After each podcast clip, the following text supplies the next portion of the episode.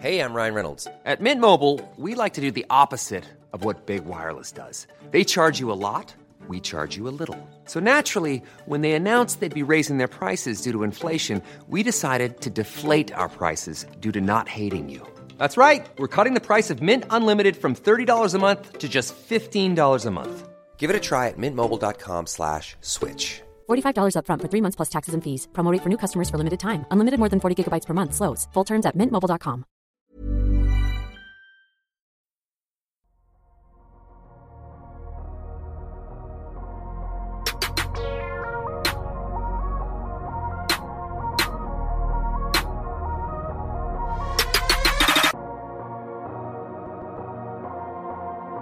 Salut à tous, c'est Adrien, soyez euh, les bienvenus pour ce nouvel épisode du podcast Dunk Hebdo, un podcast euh, dans l'air du temps cette semaine, le euh, Best 25 Under 25, les 25 meilleurs joueurs de moins de 25 ans d'ESPN a une nouvelle fois fait parler cette semaine, donc on a décidé de ressortir une tradition Dunk Hebdo, les meilleurs joueurs de 23 ans et moins.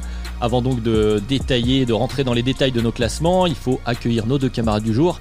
Et on commence donc avec celui euh, qui travaille actuellement à la formation euh, d'un prospect pour une draft aux alentours de 2029-2030. C'est le jeune papa Tom. Comment ça va Tom? Ça va et toi? Vous allez bien les gars? Super. Eh bah très bien. Et donc le troisième intervenant, vous venez de l'entendre et vous vous en doutez, c'est l'expert du sujet, celui pour qui euh, regarder des jeunes joueurs et les mettre dans un tableau, ça s'appelle un mardi. Et c'est Alan. Comment ça va Alan? Salut Adrien, salut tout le monde. Ça s'appelle euh, une partie de plaisir, exactement. De plaisir, mais aussi un peu de casse-tête. On, va en parler évidemment. On va euh, détailler tout ça d'ici quelques instants, bien sûr. Vous écoutez le podcast Dunk Hebdo et aujourd'hui on s'attaque donc aux meilleurs joueurs de NBA de moins de 23 ans.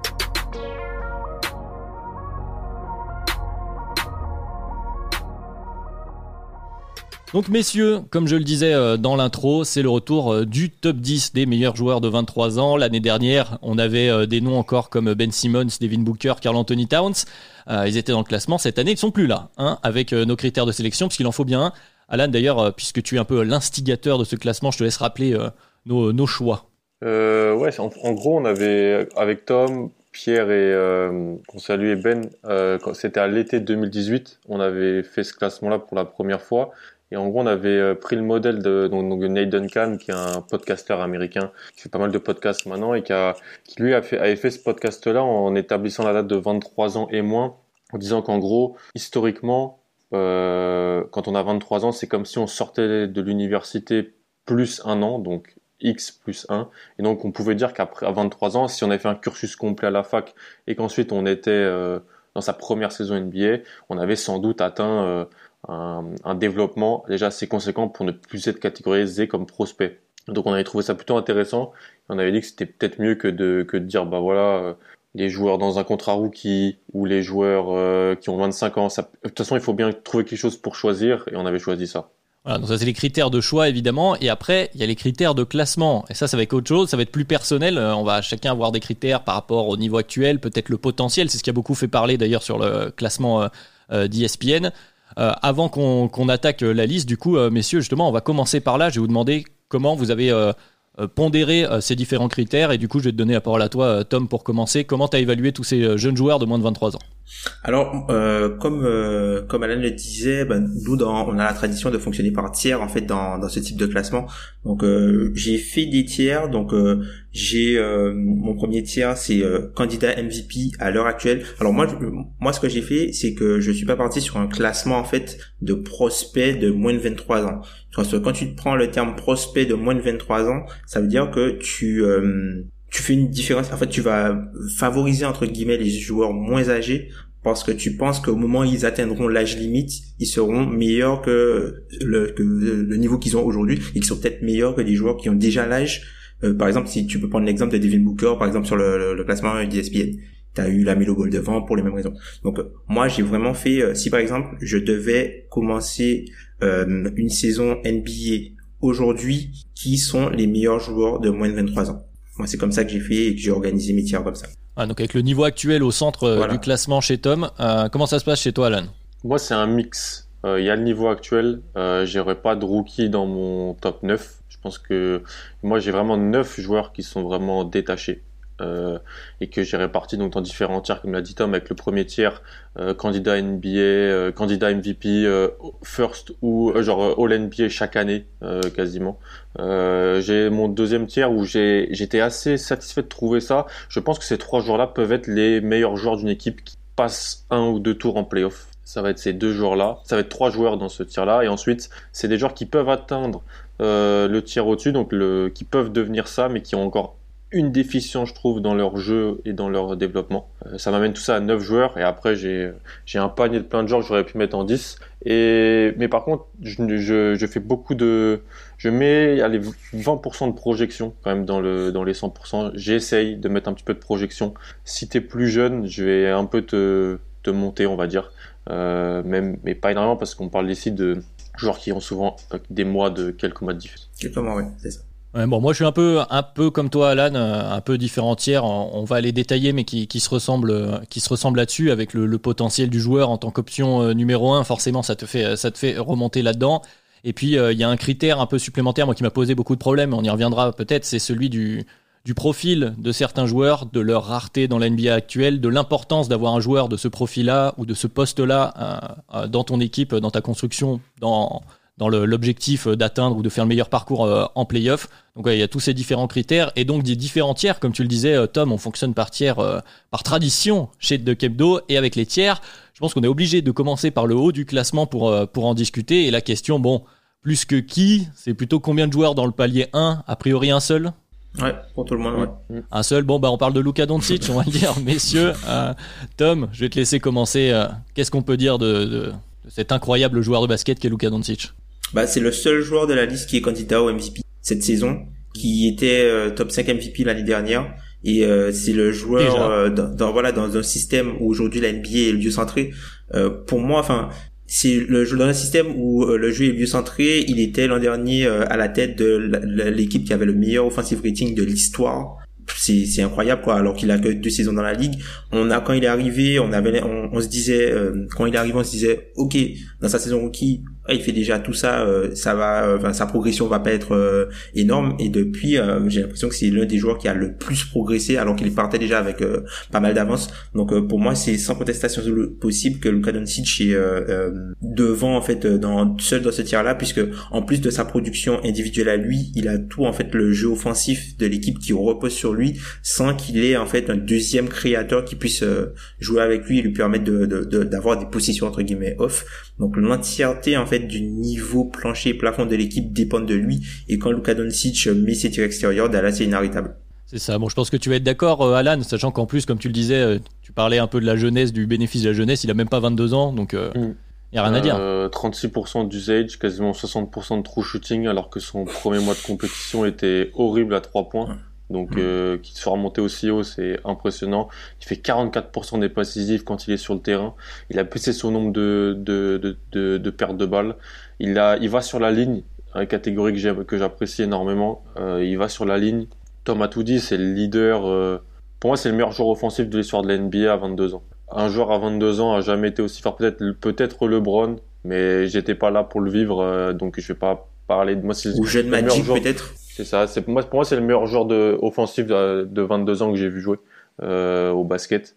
Euh, et surtout, comme Tom l'a dit, il, il, est Dallas. Si Dallas, alors oui, des fois Dallas peut gagner sans lui, puisque bah, c'est une équipe qui, qui sur euh, un barrage à trois points peut, peut gagner. C'est ce genre d'équipe-là. Mais euh, rien de plus à dire. Il, est, il plane sur, sur la ligue. Ouais, c'est ça. Je, je vais pas rajouter grand chose. Vous avez tout, tout rappelé statistiquement. Comme tu disais, en plus, le début de saison était compliqué. Là, il est en train de ramener Dallas, vu qu'il est Dallas euh, mm. euh, dans les playoffs. Ils sont dans la course et ils sont plutôt dans une bonne dynamique. Et puis, il y a, y a ce que tu disais qui est un peu moins euh, tangible que des statistiques, mais il y a cette, euh, cette capacité à 22 ans d'avoir la main mise sur un match et sur le rythme d'un match qui est, euh, voilà, qui est digne des des Chris Paul, des Jason Kidd, des LeBron James. C'est impressionnant de voir ça pour un, pour un gamin de cet âge-là. Donc je pense qu'on va pas s'éterniser sur euh, Luka Doncic, qui est clairement euh, le meilleur joueur de, de, moins de 23 ans. Et on va commencer peut-être à un peu plus discuter sur le, le deuxième tiers. Euh, cette fois, là, je vais, je vais te laisser l'honneur de commencer. Tu avais dit que tu avais trois joueurs dans ce deuxième tiers? Hmm. J'ai euh, Jason Tatum, Zion Williamson et Trae Young. Hmm. C'est là qu'on va pouvoir commencer à discuter, je pense.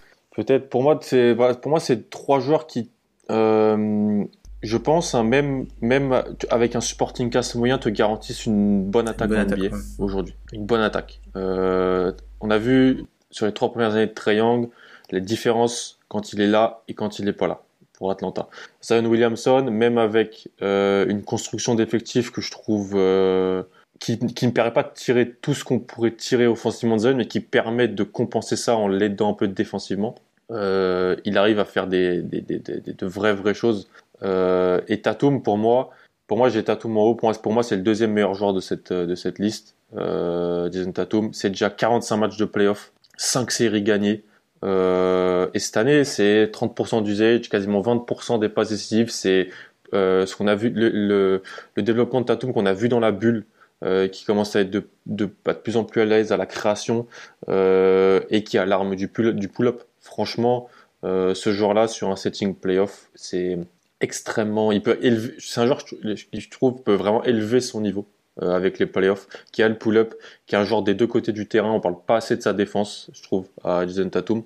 Et puis Zion très à côté, genre qui n'ont pas encore eu la chance de jouer les playoffs, mais qui en fait pour moi, de par leur présence dans une effectif, dans un effectif, te garantissent d'avoir une bonne attaque en NBA. Et donc euh, pour ça, je les ai là-dedans. Très bien, donc trois joueurs chez Alan. Tom, est-ce qu'il y a trois joueurs aussi chez toi? Ouais, alors j'ai trois joueurs aussi dans mon, genre j'ai trois joueurs dans mon, dans mon deuxième tiers. Alors j'ai deux joueurs qui sont dans le, qui sont les mêmes qu'Alan. Donc euh, j'ai Zion en 2, Tatum en 3 et euh, le quatrième joueur de mon deuxième tiers c'est Bama Debayo. C'est Bama Debayo. Alors j'explique pourquoi en fait. C'est que pour moi en fait les joueurs qui sont dans le tiers 2 sont des joueurs qui ont de fortes chances pour moi d'être All NBA. Si je commençais la saison maintenant et que je devais jouer 82 matchs, je pense qu'à la fin de la saison, ce seront des joueurs qui sont tous dans des discussions des All NBA. Là où euh, c'est un peu pour ça que j'ai pas j'ai pas Young, enfin on y reviendra puisque Young, il est pour moi il est un autre tiers, il y a un joueur dans un dans un tiers au-dessus du tiers où il y a Young pour moi et euh, ben j'expliquerai après pourquoi je pourquoi je l'ai un petit peu plus bas.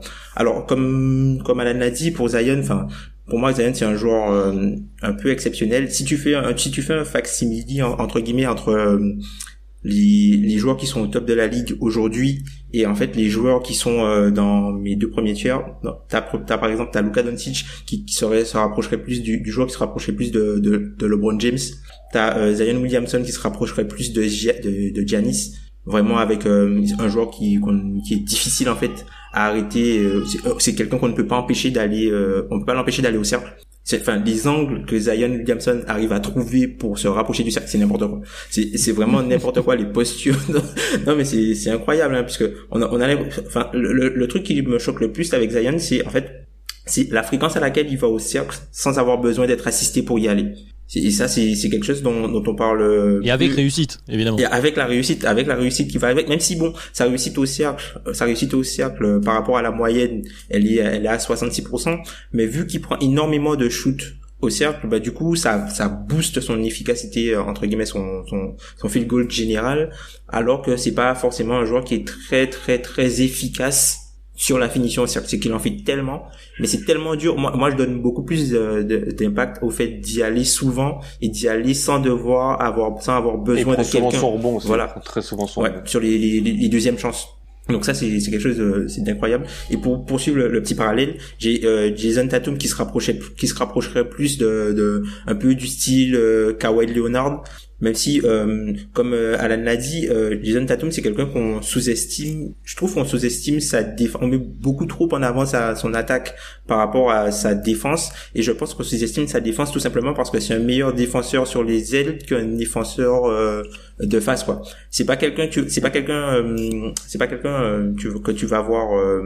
c'est pas un lockdown defender sur l'homme. Par contre, c'est un joueur qui est toujours bien placé, qui sait bien utiliser son, son, envergure. Voilà, c'est bien utiliser son envergure pour tout ce qui est pour les deny, pour pour ce genre de choses. C'est c'est quelqu'un qui, qui est très actif en fait côté faible.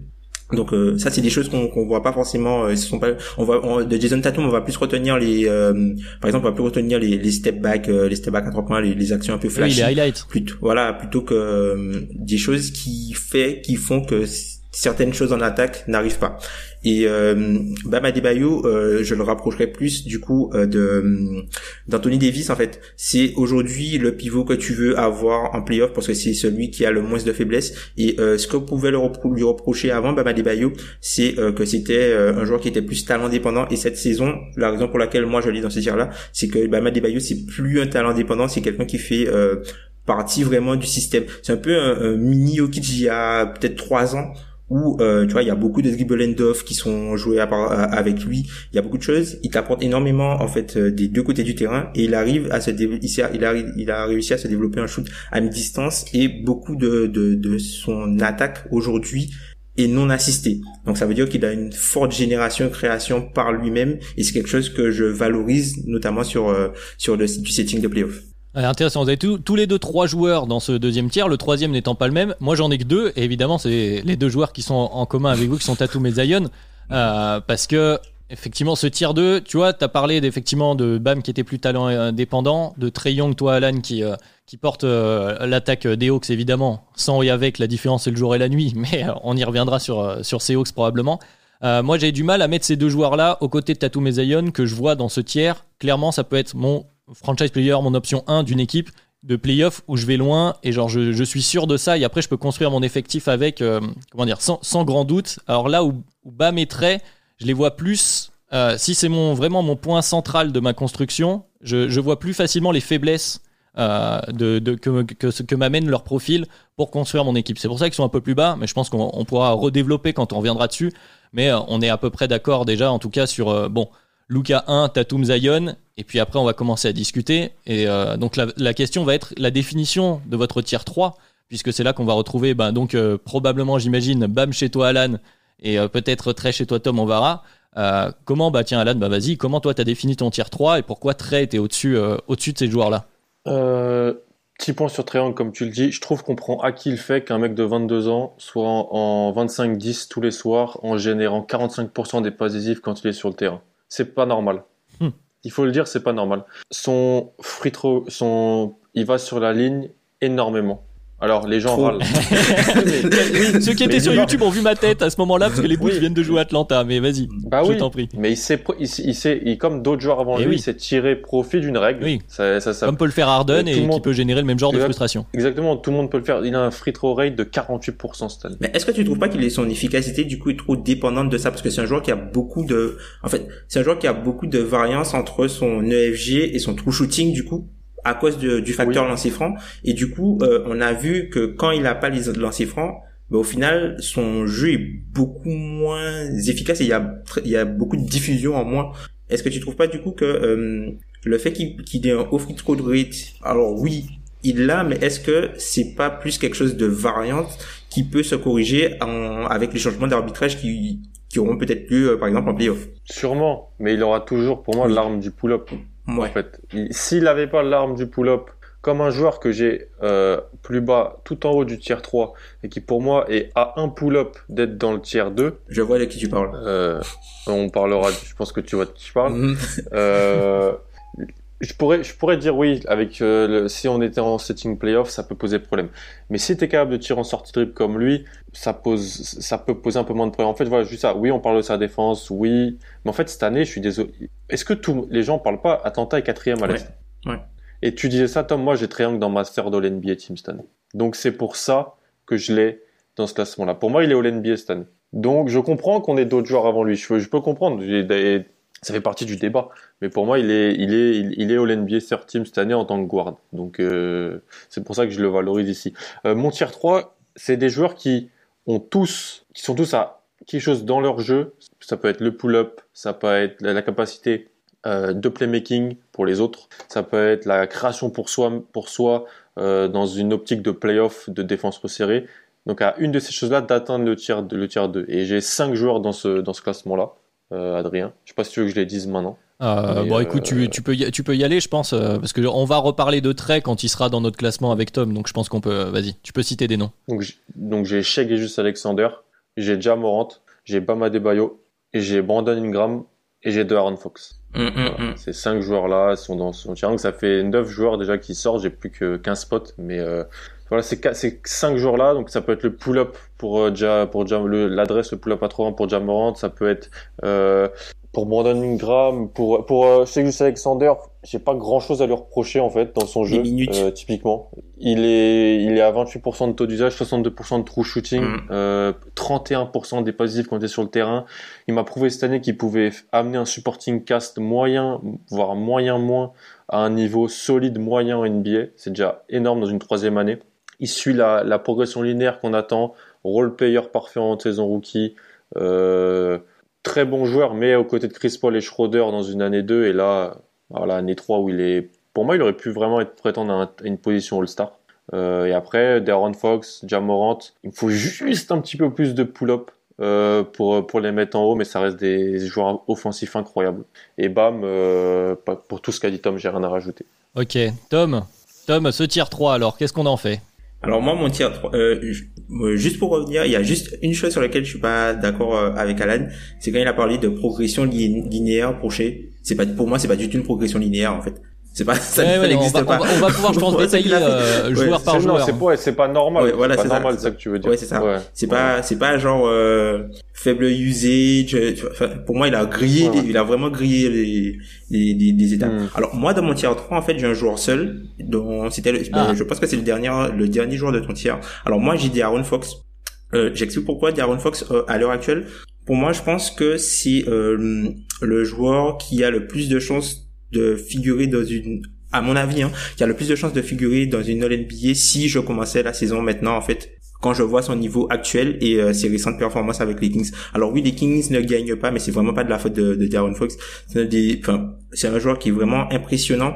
Il a eu, euh, on va dire que sur la progression de son shoot, c'est assez sinusoïdal où il a commencé, enfin sa première saison, il était, il était pas bon. Il y a eu un petit jump dans sa deuxième saison. Il était un peu décevant là, la saison dernière. Et cette saison, il a, il est en progression vraiment constante. Et plus que ça, en fait, moi, ce qui me, ce que, la raison pour laquelle en fait je le mets dans le tier 3, c'est que j'avais du mal à construire un argumentaire où je pouvais placer l'un des joueurs de mon tier 4 devant lui. Enfin, pour moi, par rapport aux critères que j'observe. Et en fait, D'Aaron Fox, ce qui ce que ce qui m'impressionne et ce que je mets en avant le plus par rapport à lui c'est déjà la, la faiblesse de son supporting cast de son supporting cast pardon par rapport aux autres joueurs qui sont dans dans mon tier 4 donc l'équipe est totalement dépendante de ce que lui va faire et parfois quand lui il est exceptionnel ça suffit pas forcément pour les faire gagner. Et euh, une des raisons aussi pour laquelle il est dans mon tier 3 c'est malgré que euh, Darren Fox c'est un joueur qui est un, peu euh, ball dominant entre guillemets c'est un, un, qui a beaucoup la balle dans les mains c'est quelqu'un qui cette saison avec euh, l'arrivée d'Ali Burton et euh, les Twig World Lineup parfois avec euh, parfois là Dylan Wright et même euh, c'est quelqu'un qui a commencé à travailler sur la relocation et pour moi c'est un, un skill set qui est important puisque il a développé son shoot avec la balle et il développe aussi son shoot sans ballon et il se rend disponible parfois sans ballon. C'est pas quelqu'un qui comme Trey Young, on en reviendra tout à l'heure, quand il lâche la balle sur demi-terrain, tu le vois plus, il quitte l'écran parce qu'il recule, il attend. C'est plus, c'est pas, c'est pas quelqu'un qui fait ça. Fox, c'est euh, quelqu'un qui va lâcher la balle et qui va poursuivre entre guillemets l'action en se disant que le ballon peut peut-être lui, revenir et vu qu'il a travaillé son chute, il pourra aussi sanctionner sans forcément euh, avoir la, la, balle en main. Et c'est pour ça que il est pour moi seul dans ce tir là là où les joueurs qui sont dans mon tier 4 en fait il y a y a dans mon tier 4 par exemple les raisons pour lesquelles les joueurs sont avec Aaron Fox. Par exemple pour Shea il a montré énormément de bonnes choses mais pour moi il n'y a pas assez de minutes. Et euh, j'aurais voulu plus de minutes en fait. Il a il a à peu près euh, il a 1175 minutes voilà, il a 1175 minutes. C'est à peu près l'équivalent de, de, de Junior qui a raté beaucoup de matchs parce qu'il a eu deux fois le Covid. Donc, c'est pour vous donner un, un ordre d'idée euh, en termes de minutes. Euh, Young, c'est par rapport... Bon, il n'est pas dans le même euh, tiers que Trey Young par rapport à la scalabilité, pour moi, qui est trop théorique de Trey Young. Là où euh, Trey Young, c'est un joueur qui joue avec euh, des shooters qui peuvent passer cette saison et on l'a même dans le match contre Chicago par exemple c'est quelqu'un qui pour moi n'utilise pas assez euh, son potentiel de, relocation. Et quand il a quand il lâche la balle il a terminé. Et ça c'est quelque chose que si par exemple il développe ça pour moi c'est quelqu'un qui euh, passerait dans le tiers 3 voire 2 quoi. Et euh, même même si la défense est problématique puisque à ce poste là ah, l'attaque est beaucoup plus importante pour moi. Et pour Jamorant, la raison pour laquelle il est dans mon tier 4 et pas dans le tier 3, c'est vraiment pour euh, toute la, la, tout le côté en fait irrégularité au scoring. Bon, c'est quelqu'un que je vois observe, que j'observe euh, souvent puisque je, je en tant que fan de Memphis, voilà, en, tant qu'expert français des Grizzlies. C'est ça. Donc euh, c'est vraiment le, l'irrégularité au scoring, comme Alan l'a dit, la faiblesse dans le tir de loin puisque c'est l'un des meilleurs finisseurs au cercle de toute la NBA, mais c'est son, son tir de loin en fait qui le et, surtout la menace sur le qui, qui le ralentissent. Mais surtout, en fait, euh, Jamoran, c'est un meneur qui score et c'est pas un scoreur qui joue poste 1 en fait et je sais pas si il a la volonté d'agression comme Triangle de scorer à chaque fois en fait. Il prend beaucoup plus de plaisir cette saison à faire la passe alors que à, je pense que c'est un moins bon initiateur mais c'est un meilleur joueur héliocentré un bon initiateur. Attention aux liaisons. Euh, Montaigne euh, surveille, euh, Tom. Mais ouais, ouais, bon, Tom qui a pris la parole, qui a fait tous les prospects des tiers 3 et 4, enfin tous les joueurs des tiers 3 et 4, donc il y a beaucoup de matière, on va pouvoir faire un débat de beaucoup de choses. Bon, parce que après ton tiers 3 n'avait qu'un joueur, donc forcément ça méritait, ça méritait précision. T'as évité quelques pièges d'ailleurs de relance en expliquant pourquoi. moi, dans mon tiers 3, c'est limite mes tiers 3 et 4, c'est 3 et 3 et demi. J'ai eu beaucoup de mal à dégager euh, certains joueurs pour différents critères. Alors dans mon tiers 3, on va dire, j'ai trois joueurs, j'ai Shai, j'ai Bam et j'ai Fox. Euh, Shai et Fox, euh, t'en as parlé Tom? respect pour Triangle. eh oui, eh oui, eh oui, mais on va y revenir. Mais euh, donc Shai et Fox, je vais pas revenir sur tout ce que t'as dit Tom, mais je suis relativement d'accord. Sauf que moi je n'ai pas pénalisé Shai par rapport à ses minutes parce que les minutes que j'ai vues, j'ai vu le gars, comme tu le disais, avec cette progression qui n'est pas linéaire, qui est surréaliste parfois. Je l'ai vu être le meilleur joueur sur le terrain plusieurs fois pendant des matchs de Casey. Et c'est impressionnant à ce niveau-là. Et euh, dans cette optique que j'ai essayé de garder depuis le début de, bon, si c'est une ma pièce principale de, de, de, de mon équipe, euh, j'accorde une grande valeur à avoir un meneur comme lui maintenant qui joue juste. Qui joue juste, qui fait jouer les autres, qui est de plus en plus efficace, comme tu l'as dit, qui est euh, aussi qui a progressé sur son shoot sans la balle, aussi en catch and shoot.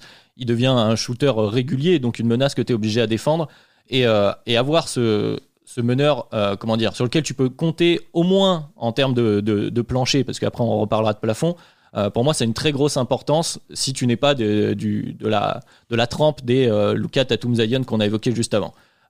Fox, je ne vais pas revenir dessus, tu as bien développé. Pour moi, il est, à, dans à peu près dans cette même optique. Et j'ai Bam aussi, parce que Bam, c'est un peu le, profil un peu unique dans, dans toute cette liste, parce qu'on parle d'un intérieur, même si Zion en est un aussi, mais mais ben un intérieur peut-être plus classique, comme tu le disais, qui était pendant un temps talent dépendant, qu'il est peut-être moins, donc déjà ça le fait, ça le fait grimper, et qui aussi gagne de la valeur pour moi par rapport bah, justement à l'unicité de son profil dans cette classe d'âge, parce que euh, sur tous les, joueurs qu'on a cités jusqu'à présent, euh, il y a beaucoup de meneurs, il y a quelques ailiers, il y a le cas Zion qui est un peu particulier, et, euh, et donc il y a Bam. C'est-à-dire que à un moment donné, dans cette classe d'âge, ce qui va lui donner une certaine valeur, c'est qu'à un moment donné, sa concurrence va être beaucoup plus faible. Et donc, si tu as Bam à des euh, forcément, ça t'amène à avoir euh, un avantage de, mismatch, en tout cas à cette position-là, par rapport à tes adversaires.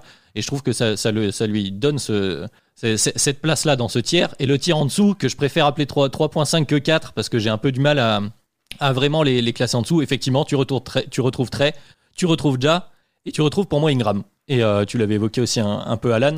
Et Trey, je suis d'accord, je pense que c'est celui sur lequel on peut passer le plus de temps, mais je suis d'accord avec ce que tu as dit, Tom.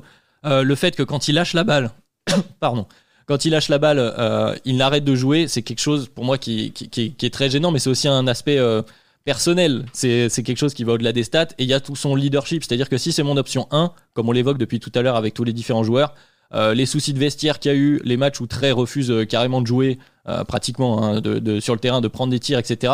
C'est quelque chose qui me gêne dans la ah, dans l'appréciation du joueur à l'instant T. Mais effectivement, tu l'as rappelé Alan, et je pense que je, vais te relaisser prendre la parole évidemment pour défendre le 4 Effectivement, il a 22 ans, il a tout, tout juste 22 ans et il a le temps aussi de faire des choses, mais peut-être que là, je vais laisser moins de bénéfices par rapport à l'âge. Donc, euh, vas-y, je t'en prie, euh, t'as la parole, Alan. Non, mais j'entends, j'entends. pour moi, il est vraiment. Le, le, groupe des, des guards, Shea, Ja et, et Fox, je trouve que c'est un groupe très important. Pour moi, Triangle n'est pas dans, pas dans la même cour que ces trois-là. Pour toi, il est au-dessus. Pour toi, il est largement au-dessus offensivement. Personnellement, peut, peut-être pas largement, mais pour moi, il est au-dessus. pour ça qu'il est dans le tir au-dessus. Euh, c'est au début, je me suis dit non, je vais avoir que Tatum et Zion dans ce tiers 2, je pense. Et je me suis dit non, pour moi, Trae peut, peut mériter d'y être. On lui on lui met un effectif. Euh, en fait, j'ai l'impression que là, on, on parle plus de Trayon, on n'en parle que quand ça va mal, en fait, euh, de, des soucis, tout ça. Mm. Le début de saison, c'est vrai, mais en fait, depuis, alors on va me dire, oui, c'est l'Est, peut-être, mais ils gagnent des matchs. Ouais, ils sont cinquième. Hein. Ils sont, ouais, ils sont 4 5 ils, ils se battent pour avoir l'avantage du terrain à l'Est. Alors que Gallinari, Bogdanovic ont loupé des matchs. Euh, Hunter et Ditch aussi, on a, voilà, ils ont, ils ont plus, ils ont plus Rondo, DeAndre Hunter et sont blessés. Euh, Chris Dunn aussi a raté plein de matchs. Euh, donc, et lui, il est là. Alors oui, c'est, il est peut-être, euh, c'est, il est peut-être pas le plus euh, sympa collectivement à regarder. Il n'est pas le peut-être le plus le plus impactant défensivement. Ah, ça c'est le cas de le dire. L'un des moins. Personne n'a mentionné ça. Personne n'a mentionné ça volontairement. Là, un impact défensif, si c'est un des plus impactants de la NBA défensivement, mais dans le mauvais sens du terme. Peut-être, mais chaque soir, il, il est, il est, il m'amène 26, 26 points, 10 passes, 45% des passifs quand il est sur le terrain, perd moins de ballons. Euh, là où voilà, Shea, euh, Ja et Darren Fox pour moi sont, sont un peu en dessous, mais c'est un groupe de, de 3-4 meneurs qui voilà vont être dans les, dans les, les courses pour les sœurs des même des second All NBA dans les années qui vont arriver, je pense. Mhm. Là où pour moi, Triangle, bah, il est déjà là en fait. Pour moi, il est déjà euh, à ce niveau-là. Donc, euh, mais je comprends qu'on les, je comprends, je comprends qu'on les. C'est vrai que j'ai toujours été très haut sur Triangle. C'est peut-être ça aussi qui me. Il y, a un, peu d'affectif dans ces classements aussi, on va pas ouais, se mentir. sûrement, sûrement, il y a sûrement de l'affectif et sûrement du type de jeu. Moi, j'adore les joueurs héliocentriques. C'est quelque chose qui me, voilà, c'est les joueurs, les joueurs héliocentriques, c'est quelque chose qui me, qui me fascine toujours et j'ai toujours tendance, voilà, à dire, bah ouais, bah c'est beaucoup plus difficile de trouver ce type de joueur-là que qu'un type de joueur. On va peut-être dire qu'il y a des UND qui font, qui sont plus complets. Il y a peut-être des pivots qui sont plus important défensivement, mais trouver ce type de joueur-là, c'est tellement compliqué, tellement dur et tellement essentiel en réalité dans la NBA d'aujourd'hui que je vais un petit peu, je vais peut-être le surcoter. On va pas se mentir, je vais sûrement le surcoter. Ouais, non, mais là tu pointes de doigt quelque chose d'intéressant. On va pas refaire tout le débat sur l'héliocentrisme. On vous renvoie vers un, podcast euh, qu'on a fait à ce sujet-là.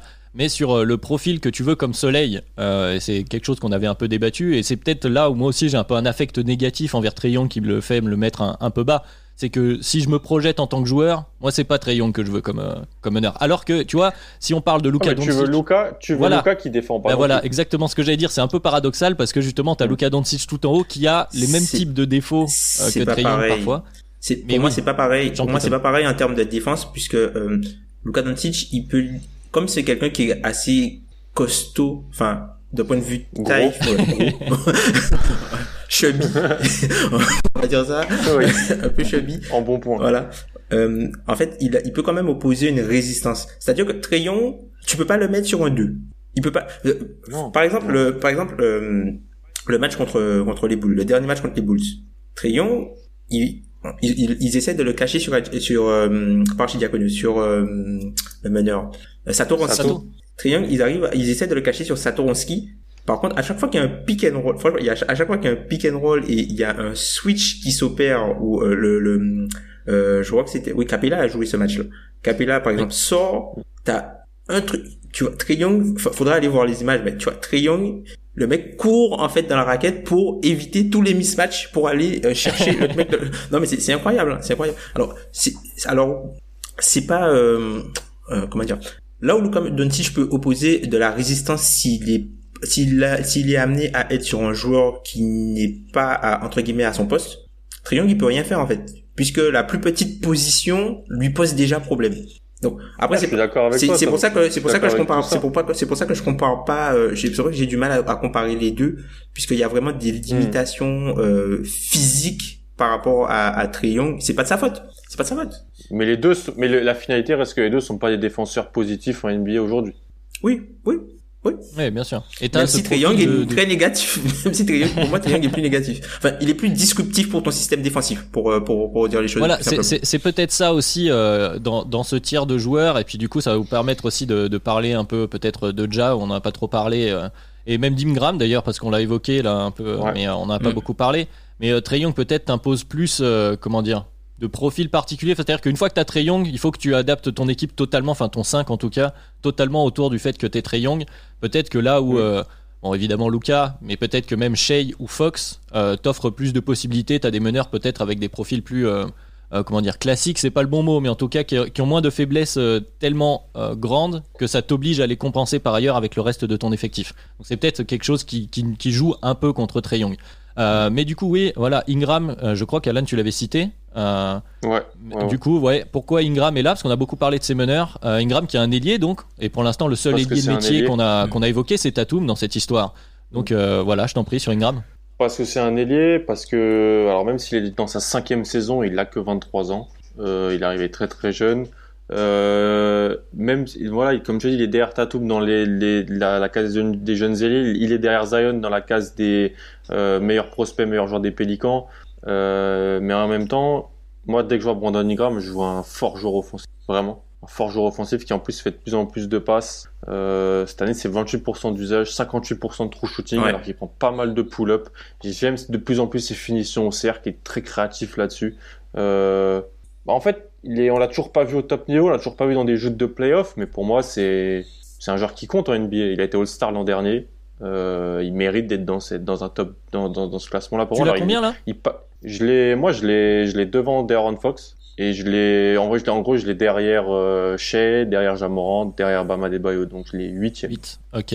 Euh, Tom, est-ce que tu es d'accord aussi? Est-ce que euh, Ingram, il souffre pas un peu d'être dans l'ombre de Tatum chez les ailiers, dans l'ombre de Zion maintenant chez les Pelicans, alors que c'est ça reste quand même un très fort joueur à l'aile, en plus, à son âge Ouais, moi, c'est l'une des raisons pour laquelle il est dans mon, mon cinquième tiers, en fait. Il est dans mon cinquième tiers, un peu comme, euh, c'est, pour moi, c'est, ce sont les, les All-Stars qui sont pas les meilleurs joueurs de leur équipe, en fait. Et, euh, un peu pour reprendre euh, ce qu'a dit Alan, je trouve que c'est, euh, quelqu'un qu'on, je pense que son niveau offensif est sous-estimé par rapport au fait que Zion est incroyable, en fait. Donc, je pense qu'on on n'a pas vraiment l'impression, euh, que Kingram est aussi fort offensivement. Et l'impression visuelle de Zion qui. Ouais, qui est très marquante et que bah lui aussi il fait il est euh, le problème avec Brandon Ingram c'est que euh, un peu comme ce qui s'est passé avec les coéquipiers de Zion quand il jouait euh, euh, à Duke, c'est-à-dire qu'on parle beaucoup du spacing autour de Zion, mais on parle pas du spacing autour des joueurs qui pourraient en bénéficier, qui jouent avec lui en fait. Et euh, Brandon Ingram, c'est un gars qui est vraiment dans ce cas-là, c'est-à-dire que c'est quelqu'un qui aussi qui pourrait bénéficier du spacing, mais qui doit euh, qui doit se contenter lui qui doit assurer ce spacing. de en fait. l'assurer voilà de, de l'assurer pour que euh, ce soit viable avec les autres avec, avec les autres et du coup euh, moi je l'ai euh, aussi je pense que c'est un joueur qui est, qui est vraiment vraiment très fort mais qui euh, peut-être qu'il devrait aller ailleurs je sais pas mais la raison pour laquelle je l'ai je l'ai dans ce tiers là c'est euh, par rapport à l'implication défensive moi je par rapport euh, au Brandon Ingram qui était au Lakers je trouve que défensivement il a vraiment euh, baissé de pied où il semble vraiment euh, un peu euh, moins engagé. Alors surtout sur la dé- défense loin du ballon qui est l'une des grosses qualités de Tatum. Ça c'est l'une des grosses faiblesses vraiment de, de Brandon Ingram. Alors quand il était aux Lakers, il était plutôt bon sur cet aspect-là. Et puis euh, offensivement, c'est tout ce qui est l'implication loin du ballon. Je trouve que Brandon Ingram c'est un joueur qui pourrait être tellement plus fort. Enfin, c'est incroyable, hein, c'est un joueur qui pourrait être tellement plus fort, mais il est, je trouve qu'il est vraiment tr- très désintéressé à partir du moment où il a pas la balle, en fait. Et euh, c'est pour c'est l'une des raisons pour laquelle euh, moi je l'ai mis dans ce tir-là. Donc moi c'est il est dixième dans mon il est dixième dans mon classement. Et, euh, franchement je trouve que dans un autre contexte il serait beaucoup plus haut. Ouais, je, je suis un peu d'accord. Moi, il est neuf, donc euh, chez moi, il est neuf et à peu près dans, dans, dans cette même idée. Je vais pas tout paraphraser ce que, ce que vous avez dit, mais euh, dans ce tir-là, j'ai commencé à, on, on commence aussi à parler de joueurs qui peuvent être, euh, comment dire, des éléments de ton Big Three si on schématise avec des, des schémas habituels de, NBA. Effectivement, Ingram a ce- cette palette, notamment offensive, hein, comme vous l'avez dit, euh, d'être ce gars-là à côté d'un Zion. Techniquement, ça semble être euh, le bon profil. Mais il y a ses limites, comme tu disais, mentales, de body language aussi. Je sais que j'y reviens de, temps en temps, mais pour moi, ça, joue où on sent qu'il y a peut-être qu'il y a cette frustration de pas être justement euh, la pièce 1 de cette histoire. euh, qui fait qu'il est assez bas, mais comme c'est un ailier et comme tu l'as dit, il a, là au shoot il est impressionnant. Euh, ça, lui apporte tout de suite une, valeur très très importante. Et euh, vu qu'on a cité 9 gars, euh, il va falloir qu'on cite le dixième, selon où il est chez chacun. qui, il y a du coup dans votre tiers autour Alors le tiers pour moi c'est le cinquième ou le tiers 4 comme on peut l'appeler. Le tiers 5 qui est peut-être fourni chez chacun de vous. C'était peut-être d'ailleurs compliqué à choisir à ce moment-là. Qui vous avez choisi de mettre à la fin dans ce classement? Donc toi Tom j'imagine 9 Euh, oui en neuf euh, c'est DeAndre Ayton. DeAndre Ayton. Très bien, en attends, attends, avant de ouais. développer, t'as qui toi Alan à la fin de ce, ce classement? Euh, j'ai deux joueurs pour une place, en réalité. J'ai Michael Porter Jr. et la Melo. Très bien. Bon, moi, mon dixième, c'est Michael Porter Jr. Donc, je pense qu'on y reviendra. Tom, vu que tu es le seul à, à dire pour l'instant DeAndre Ayton, à citer ce joueur-là, un pivot d'ailleurs, ce qui est assez intéressant, on en parlait un peu avec Bam. pourquoi tu as, choisi de le mettre là? En fait, tout comme Alan aime beaucoup valoriser l'attaque et le côté playmaking pour les extérieurs, pour les porteurs de balles. Moi, je valorise beaucoup en fait la défense pour euh, les intérieurs et la progression de, de, Ayton défensivement et le niveau défensif. Aujourd'hui, DeAndre Ayton, c'est l'encre défensive d'une des meilleures défenses de la NBA. Et euh, ça, c'est quelque chose, euh, franchement, vous m'auriez dit ça il y a deux ans, j'aurais pas cru. Alors oui, on peut dire qu'il y a un effet Chris Paul, il y a un effet Michael Bridges, mais c'est c'est quelqu'un qui qui est vraiment très fort, qui a beaucoup progressé sur la lecture défensive, puisque en fait, Aujourd'hui, euh, Ayton, il fait du playmaking défensif, c'est-à-dire qu'il il réalise des actions qu'on peut comptabiliser, mais il est frais aussi par son positionnement et évite que certaines actions puissent se dérouler un peu parfois à la manière de Rudy. Par son simple placement, en fait, les, les défenseurs hésitent un petit peu, les attaquants hésitent un petit peu aussi à l'attaquer et ça, ça change un peu la façon dont tu vas attaquer cette défense de Phoenix. Et euh, je trouve que c'est un joueur qui, euh, s'il était euh, un petit peu plus agressif entre guillemets, euh, dans, dans, un peu plus agressif offensivement, et si il, on va dire, quand il a, quand s'il avait moins peur de faire mal aux, adversaires, je pense que s'il pouvait punir beaucoup plus facilement les mismatchs, il serait mais il le sera jamais. Mais il le sera jamais. Hum. Mais je trouve que, enfin, si, pour moi, hein, ce gars-là, si il arrive à punir des mismatchs, c'est, c'est un multiple All-Star, je pense. Hein. S'il arrive à punir des mismatchs, un multiple All-Star, vu ce qu'il arrive à, à développer euh, défensivement. Et en fait, les joueurs qui sont dans mon tier 5, c'est un peu un, un de ceux qui sont dans mon tier 1, mais un, peu moins fort. Quoi. Donc, t'as Ayton qui se rapprocherait plus du style de Bam, avec euh, beaucoup de défense et un peu de un peu un peu d'attaque. T'aurais euh, euh, la Melo Ball qui se rapprocherait plus du style de Luka Doncic Porter Junior qui se rapprocherait plus vraiment de, de Tatum et puis Très bien. Alan, tu disais, euh, pour euh, finir le Kaiton avant de passer à, ceux d'après, tu disais il le fera jamais, il passera jamais ce cap supplémentaire que, que Tom espère Il n'a pas de physicalité dans son jeu, pour moi, malheureusement encore. Euh, il a tout, il a tout quand tu, quand tu le regardes. Mais c'est pas qu'une histoire de capacité, c'est aussi plus une histoire de, de mentalité pour moi chez DeAndre Ayton, encore malheureusement. Euh, il a tout et en plus il est caribéen. C'est ça, c'est ça, c'est que, que de qualité. Mais des qualités. Il faut, il faut, il faut qu'il, pour moi, il faut qu'il passe ce cap mental de vouloir, euh, de vouloir être le, le, le joueur le plus méchant, dominant et, et, marcher sur les raquettes adverses. Il l'a pas encore pour moi. Euh, donc ça limite. Euh, bah moi, j'hésite entre Michael Porter, donc j'ai Michael Porter ou la Melo. Euh, un tir qui est bien très très grand, euh, comme tu l'as dit, le fonctionnement des tirs, plus on descend, plus bah, plein de joueurs peuvent candidater un petit peu. Et si on me dit l'un puis l'autre, je vais pas être scandalisé, je vais pas dire ah, mais les deux qui sortent du lot, les trois qui sortent du lot, donc c'est Michael Porter, Lamelo et Jaren Jackson. Jackson, je l'ai pas vu de l'année.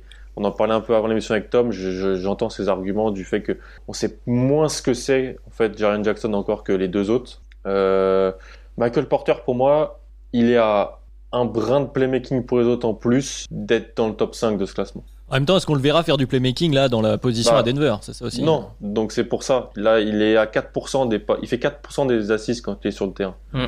C'est pas, pour, pour, les, pour les gens. On a parlé de joueurs, quasiment tout le monde est à plus de 20% là. quasiment tout le monde est à plus de 20%. Lui, il est à 4%. Hmm. Et il fait du scoring d'ISO. Il fait du scoring d'ISO. 20% de taux d'usage, 65% de true shooting cette année. Mais c'est ça, surtout. Une adresse en, une adresse en spot-up qui est incroyable. Ouais. Mais quand tu joues avec Nikola Jokic, quand tu joues avec Jamal Murray, ça, ça aide. Donc je peux pas le, il a des stats offensives qui sont incroyables, qui mériteraient d'être plus haut, mais le contexte fait qu'on doit un peu nuancer mm. les choses. Défensivement, il est toujours moyen. Il est plus catastrophique, il est moyen. Je trouve que c'est mieux maintenant. Ouais, peut-être que c'est le bénéfice de ce, de ce contexte Denver aussi pour lui. Surtout loin du ballon, je le trouve plus intéressant dans le weak side, euh, en aide, là où avant il était complètement paumé dans la bulle et tout ça. Et puis j'ai la mélo juste parce que bah, l'avoir dans juste parce que je suis content, je suis heureux et juste l'avoir dans une conversation pour intégrer un top 10, un top 15, c'est déjà incroyable pour moi. Euh, son playmaking est déjà pas loin d'être euh, élite. Voilà. Ouais, on va on va en reparler des rookies euh, probablement sur sur la fin de, de ce podcast. Donc moi aussi j'ai Michael Porter pour les mêmes raisons que tu as dit. Je trouve qu'offensivement c'est voilà, il commence à être ce qui a été, avait été vendu. Il y avait le conducteur du train Madiane qu'on salue chez nous. Euh, forcément, Michael Porter, euh, il, est, il est impressionnant, son true shooting est, énorme. Et là, en plus, tu vois, tu parlais de défensivement, il est moins catastrophique parce qu'il a, il a fait partie quand même des, des trous noirs euh, un peu à la manière d'un Trayon. Et puis l'arrivée d'Aaron Gordon aussi le permet, permet à Denver d'encore mieux euh, le cacher, le mettre plus loin du ballon. Là, où il commence à faire quelques efforts. Il s'est fait un peu euh, gronder, mais vraiment ce profil, euh, pour revenir à la comparaison que tu avais, Tom, en disant voilà, ça ressemble au profil d'en haut. Michael Porter, bon, il ne deviendra jamais un grand défenseur, mais quand même il est long, on peut le voir aller chercher aussi des rebonds euh, de manière assez autoritaire et, euh, c'est un, joueur qui avait des promesses assez énormes hein, avant de d'être blessé quand il, il était jeune, faut le rappeler. Donc il se rapproche de ça. Et il y a aussi ça, moi, qui fait, qui me donne un, certain affect. Le côté, bah voilà, on, arrive à, à trouver petit à petit ce joueur qu'on attendait, qui a aussi que 22 ans. Donc, euh, donc voilà, bon, moi il était là, mais effectivement dans ce tir là, on a beaucoup de monde. Euh, et justement, je propose de passer à cette question. On va pas développer du coup sur la mélo. Tom, tu vas pouvoir en parler aussi. euh, du coup, des rookies. Alors, il n'y a pas que des rookies hein, dans ce tir là, mais c'est toujours la question de comment placer les rookies, notamment qu'ils ont peu de temps de jeu. Qui était le plus près apparemment de rentrer là-dedans? Il y a la mélo, mais on peut peut-être citer des Anthony Edwards pour certains. Ouais, Tom, comment, quelle était la difficulté pour toi au niveau des rookies euh, pour l'instant avant d'évoquer les noms euh, de ceux qui étaient le plus proches? Alors moi la, la plus grosse difficulté ce, ce sont les, les minutes et puis le contexte. Enfin cette saison euh, elle est difficile à contextualiser. La Melo Ball c'est un, un, un joueur qui a commencé sur le banc, qui a après qui s'est affirmé en tant que titulaire et puis qui commençait à monter en puissance et après il s'est blessé. Mais du coup on sait pas. Enfin moi j'ai du mal parce que je ne sais pas quelle lame est en fait. Puisque si ça se trouve la période la, la très bonne période qu'il a eue c'était peut-être une anomalie ou pas, je ne sais pas. Et du coup, j'ai très peu de matière sur la- la- laquelle je peux m'accrocher. Du coup, c'est pour ça que moi, je l'ai euh, vraiment à la, il est dans le même tiers, mais il est après euh, Porter Junior Ingram par rapport au nombre de minutes en fait.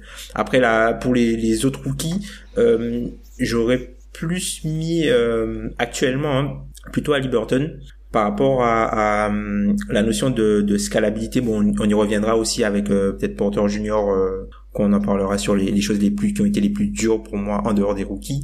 Euh, ce serait plus euh, lui que j'aurais vu plus qu'un qu'un Anthony Edwards pour l'instant. Même si les flashs d'Anthony Edwards sont exceptionnels, il y a beaucoup de bas.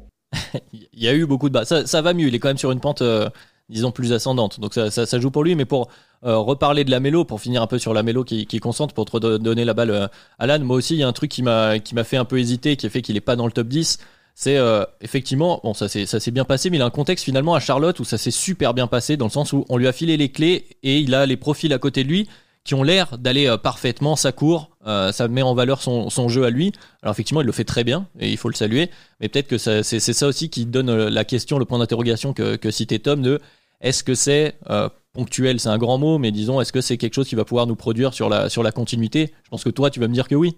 Dans tout, oui, sauf le tir. Le tir, on sait pas en vrai. Mhm. Euh, pour moi, ça sera toujours un, un playmaker qui fera, qui fera, qui fera des très belles choses offensivement. Et j'aimerais bien qu'on lui mette un vrai rollman euh, pour les prochaines années à Charlotte, parce que Ah, je m'infligeais beaucoup trop de, po- de possessions avec Bismack Biombo. Euh, D'ailleurs, même le commentateur, quand il prenait des tirs bizarres, il, il vrillait le commentateur de, de Charlotte. Tout le monde en peut plus, on peut, personne n'en peut plus de, de, de Bismack Biombo.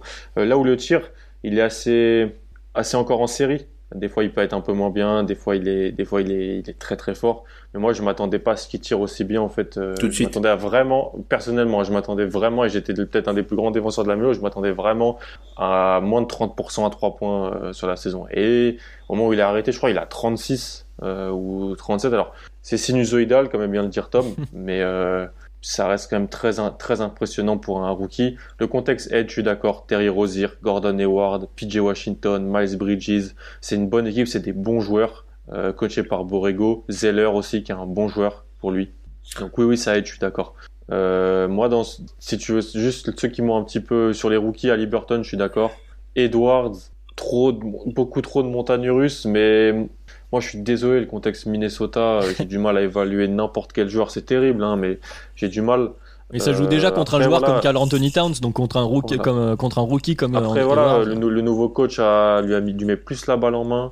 Euh, donc, donc quand ça va bien, ça va ressortir de mille feux sur les stats et sur la production. Quand ça va mal, ça va être encore plus voyant en quelque sorte. Faut voir comment ils vont réintégrer, euh, comment ils vont réintégrer D'Angelo Russell, puisque là il avait beaucoup la balle, puisqu'il y avait pas D'Angelo Russell. Là D'Angelo Russell est revenu, mais il, est sur le banc, il sort du banc.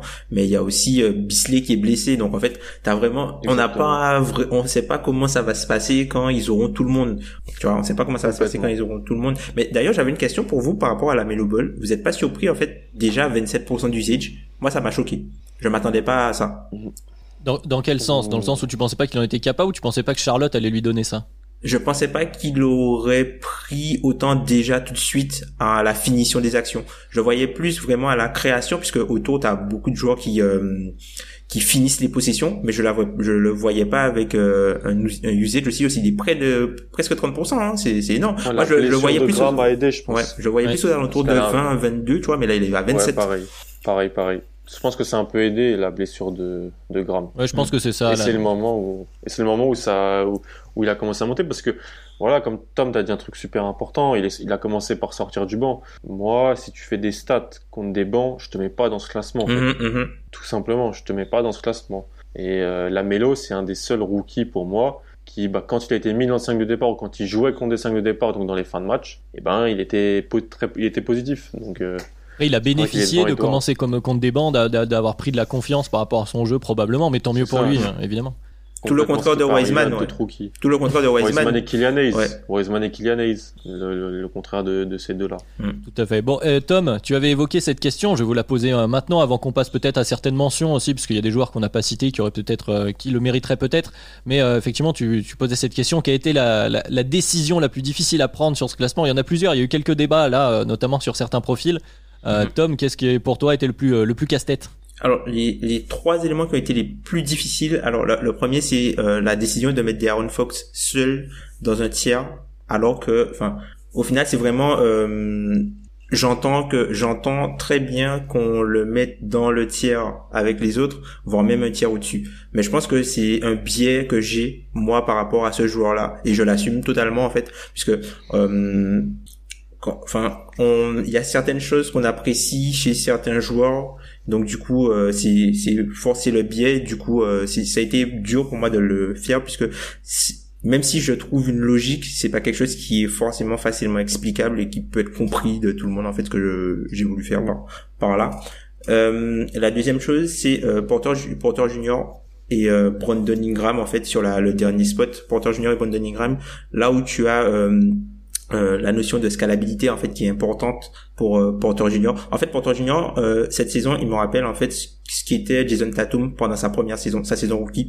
C'était un peu le, joueur un peu à la auto porter top cash shooter super charge. C'est-à-dire que c'est quelqu'un qui va compléter. En fait, Porter Junior, il va il va scorer très efficacement sur des petites opportunités en fait. Il n'y a pas vraiment de plays qui sont créés pour lui c'est-à-dire que il y a des opportunités, il prend les shoots et il est très efficace dans, dans, dans tout ce qu'il fait. Mais comme c'est pas forcément le catalyseur, ben, il se retrouve souvent avec un adversaire beaucoup plus faible. Il a jamais le meilleur défenseur adverse sur lui.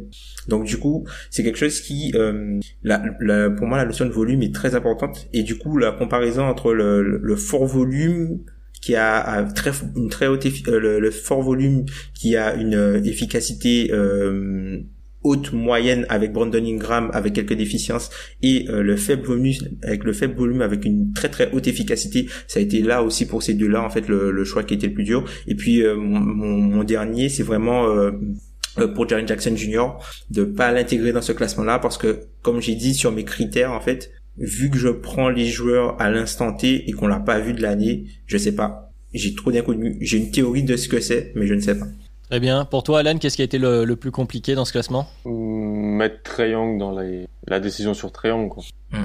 Parce que, mais c'est un truc que qu'on fait tous, euh, surtout quand on analyse des, jeunes, des drafts et tout. Normalement, il y a des consensus et quand tu sors un peu des consensus, les, il faut avoir euh, bah, les épaules quoi pour euh, pour dire vas-y bah oui moi je le mets je le mets aussi haut.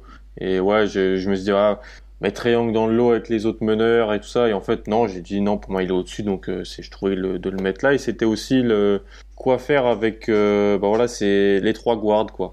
Ce, ce trio Fox, euh, Ja, Morant, euh, Shay. Shay. Mhm. Voilà. Je pense que Shea est, celui que je- est- est le meilleur des trois à l'instant T. Ouais. Mhm. Euh, Mmh, J'aurais dit Fox, mais ouais. mais on peut me dire Fox aussi, Ouais, ouais. donc euh, c'est 5 un peu plus dur, tu vois. Ouais, ouais. Ouais, j'ai un peu le, le 4 j'ai le même que toi, et dans, dans l'autre sens que Tom, je sais que j'ai un biais, mais peut-être un peu négatif euh, sur Trey Young, qui fait que je sais que je l'ai peut-être un peu bas euh, sur certains points. C'était voilà, mais je l'ai lo- longtemps, il a fait un peu le yo-yo, et puis je me suis dit, comme tu disais, Alan, faut assumer euh, ses biais aussi. Et puis euh, voilà, ça reste un classement personnel. Et dans un autre style, il y a le, le profil de Bam pour moi, parce que euh, justement, il sort tellement du reste des profils euh, que j'avais du mal à savoir comment pondérer son, son import- l'importance justement de cette, cette unicité qu'il peut avoir, euh, puisque t'as pas envie spécialement, c'est pas- ça va pas être ton option numéro 1 offensive comme peuvent l'être ceux du, des très hauts tiers, et en même temps t'as pas envie de le descendre trop parce qu'il il a une euh, euh, le- de par son unicité, il, a une, il peut avoir une importance très, très grande, notamment ce que je disais par rapport à, à l'adversité qu'il va avoir euh, dans cette classe d'âge. Donc euh, voilà, c'était un peu. euh, voilà. Il fait 28% des assists quand il est sur le terrain. Ouais. Bama Debayo cette année. Il y a beaucoup de dribble and off aussi. Il y a beaucoup de dribble and off, des choses avec euh, des choses avec Duncan Robinson qui sont, enfin, même si c'est une assist, mais enfin, si tu veux, Ça faut mettre. ça en fait, même si c'est c'est une passe décisive, mais en vrai c'est Duncan Robinson hein, qui fait la passe décisive. C'est pas la passe décisive qui met le shoot, tu vois. Ah, c'est toujours de- certaines, euh, certaines statistiques qui sont un peu. des stats. Eh oui. Et euh, bah du coup pour finir quand même messieurs, euh, comme je le disais, on peut quand même peut-être faire- trouver quelques mentions, quelques joueurs qui sont dans justement vos tiers 5 euh, ou peut-être pas loin. Euh, on Mm. a mentionné euh, les rookies, mais euh, il y a, y a d'autres joueurs qui pourraient être euh, qui pourraient être pas trop loin, des OJ Anunoby, des John Collins. Euh, je sais pas qui qui veut citer. Vas-y Tom commence. Euh, Qui t'aurait aimé citer rapidement euh, euh, autour Ben, de la les- les entre deux- 10 et 20 quoi. Ouais, les deux, les deux que t'as dit là, OJ Anunoby, John Collins. Euh, petite mention pour euh, RJ Barrett par rapport à sa progression, d'où il part en fait par rapport à l'an dernier. Cette saison, alors même si c'est pas, euh, pour moi c'est pas, euh, comment dire, offensivement il est loin des joueurs qui sont là.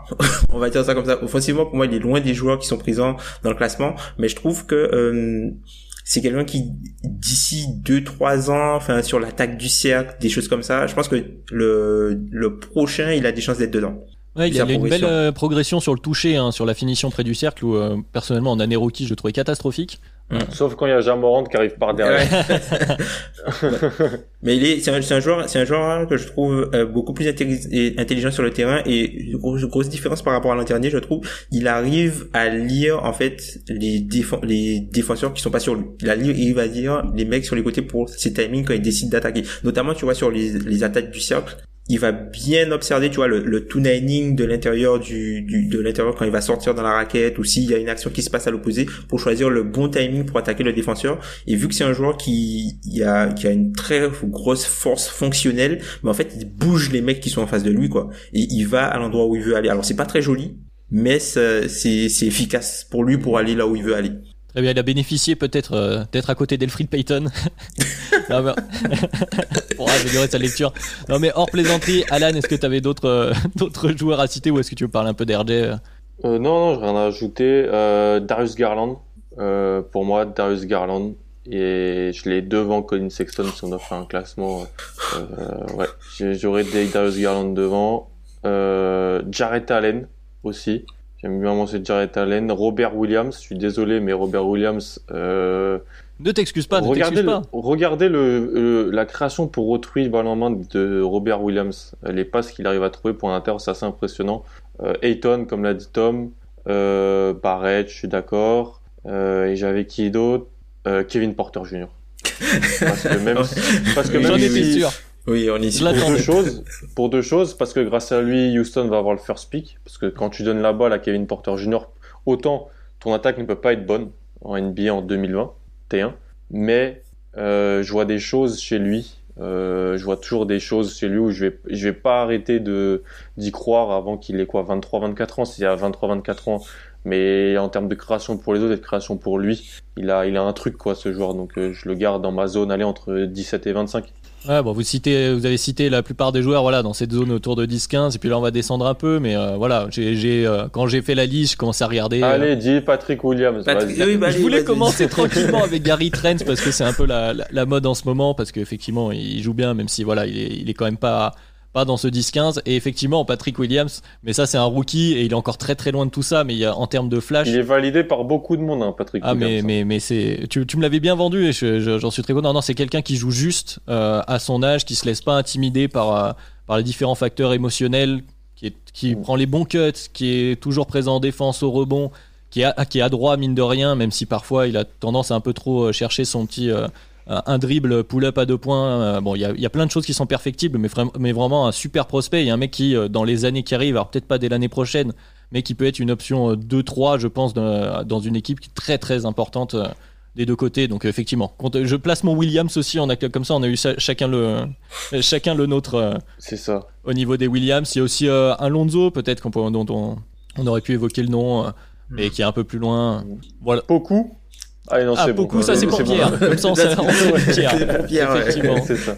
Pierre Bon, bah, on arrive au bout du coup, j'imagine, de ce classement, euh, messieurs. Il y aura évidemment de quoi parler pendant un moment. Donc, si vous avez, vous, envie de, de discuter avec nous, n'hésitez pas à nous rejoindre sur Twitter, notamment pour en parler, également dans les commentaires YouTube. hein, pourquoi pas, on vous lit toujours et ça fait euh, toujours plaisir d'avoir euh, vos retours. On est aussi, bien sûr, toujours sur les plateformes de podcast, Apple Podcast, Podcast Addict, Spotify, c'est vous qui préférez, qui choisissez évidemment. Euh, la saison 2020-2021 elle continue, hein, on s'approche quand même euh, progressivement euh, de l'échéance finale, on a encore euh, des choses à se dire. Donc euh, on vous remercie de nous avoir euh, écoutés pour ce podcast. On se donne rendez-vous la semaine prochaine pour un nouvel épisode du podcast Dunk Hebdo. Et euh, merci messieurs. Merci, à toi. Salut. C'était top. Salut. Salut.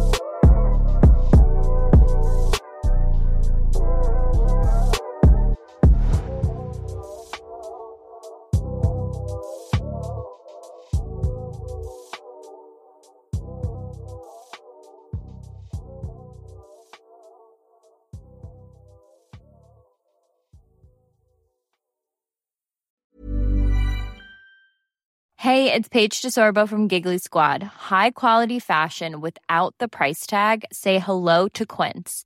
I'm snagging high-end essentials like cozy cashmere sweaters, sleek leather jackets, fine jewelry, and so much more. With Quince being 50 to 80% less than similar brands. And they partner with factories that prioritize safe, ethical, and responsible manufacturing. I love that. Luxury quality within reach. Go to quince.com slash style to get free shipping and 365 day returns on your next order. Quince.com slash style.